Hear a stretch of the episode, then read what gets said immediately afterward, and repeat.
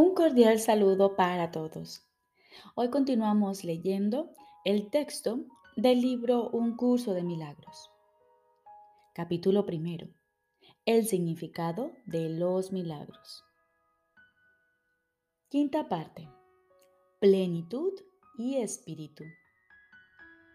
Jesús nos dice, el milagro es en gran medida como el cuerpo en el sentido de que ambos son recursos de aprendizaje para facilitar un estado en el que finalmente se hacen innecesarios. Cuando se alcanza el estado original de comunicación directa con el espíritu, ni el cuerpo ni el milagro tienen objeto alguno. Pero mientras creas que estás en un cuerpo, puedes elegir entre canales de, expresión sin amor o canales de expresión milagrosos. Puedes fabricar un armazón vacío, pero es imposible que no puedas expresar nada en absoluto. Puedes esperar, demorarte, paralizarte o reducir tu creatividad a casi nada, pero no puedes abolirla. Puedes destruir tu medio de comunicación, pero no tu potencial. Tú no te creaste a ti mismo. La decisión básica del que se ha decidido por el camino de los milagros es no esperar en el tiempo más de lo necesario. El tiempo puede causar deterioro y también puede desperdiciarse. El que obra milagros, por lo tanto, acepta gustosamente el factor de control del tiempo.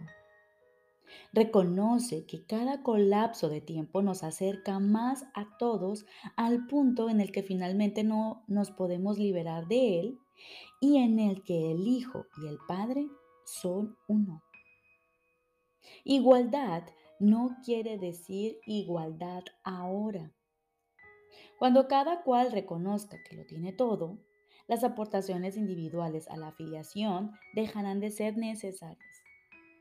Cuando la expiación se haya completado, todos los hijos de Dios compartirán todas las aptitudes. Dios es imparcial. Todos sus hijos disponen de todo su amor y Él da todos sus dones libremente a todos por igual. Excepto que os volváis como niños pequeños, significa que a menos que reconozcas plenamente tu completa dependencia de Dios, no podrás conocer el poder real del Hijo en su verdadera relación con el Padre. El que los hijos de Dios sean especiales no procede de una condición de exclusión, sino de una de inclusión. Todos mis hermanos son especiales. Si creen estar privados de algo, su percepción se distorsiona. Cuando esto ocurre, toda la familia de Dios, la filiación, sufre un deterioro en sus relaciones. En última instancia, todo miembro de la familia de Dios tiene que retornar. El milagro le llama a retornar porque le bendice y le honra aun cuando esté ausente en espíritu. De Dios no se burla.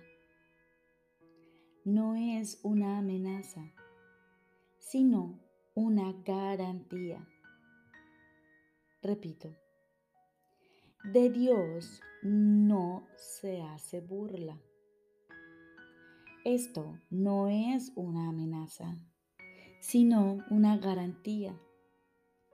Dios habría sido burlado si algunas de sus creaciones careciese de santidad. La creación es plena y la señal de la plenitud es la santidad. Los milagros son afirmaciones de filiación, que es un estado de compleción y abundancia. Todo lo que es verdadero es eterno y no puede cambiar ni ser cambiado. El espíritu es, por lo tanto, inalterable porque ya es perfecto, pero la mente puede elegir a quien desea servir. El único límite en su elección es que no puede servir a dos amos. La mente si así lo elige, puede convertirse en el medio a través del cual el espíritu crea en conformidad con su propia creación. De no elegir eso libremente, retiene su potencial creativo, pero se somete a un control tiránico en lugar de a uno autoritativo. Como resultado de ello, aprisiona, pues tales son los dictados de los tiranos. Cambiar de mentalidad significa poner tu mente a disposición de la verdadera autoridad.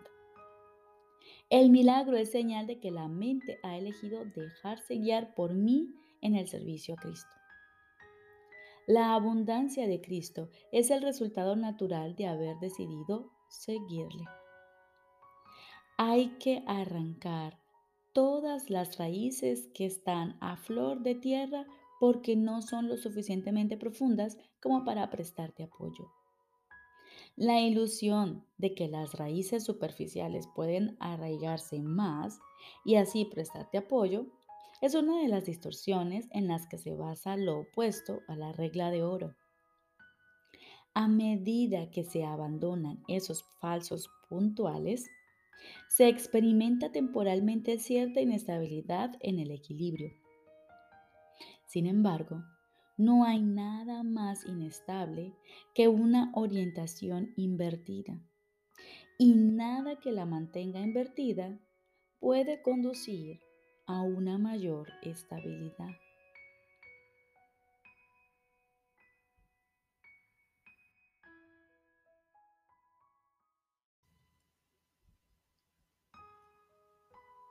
Ahora continuamos con el libro de ejercicios.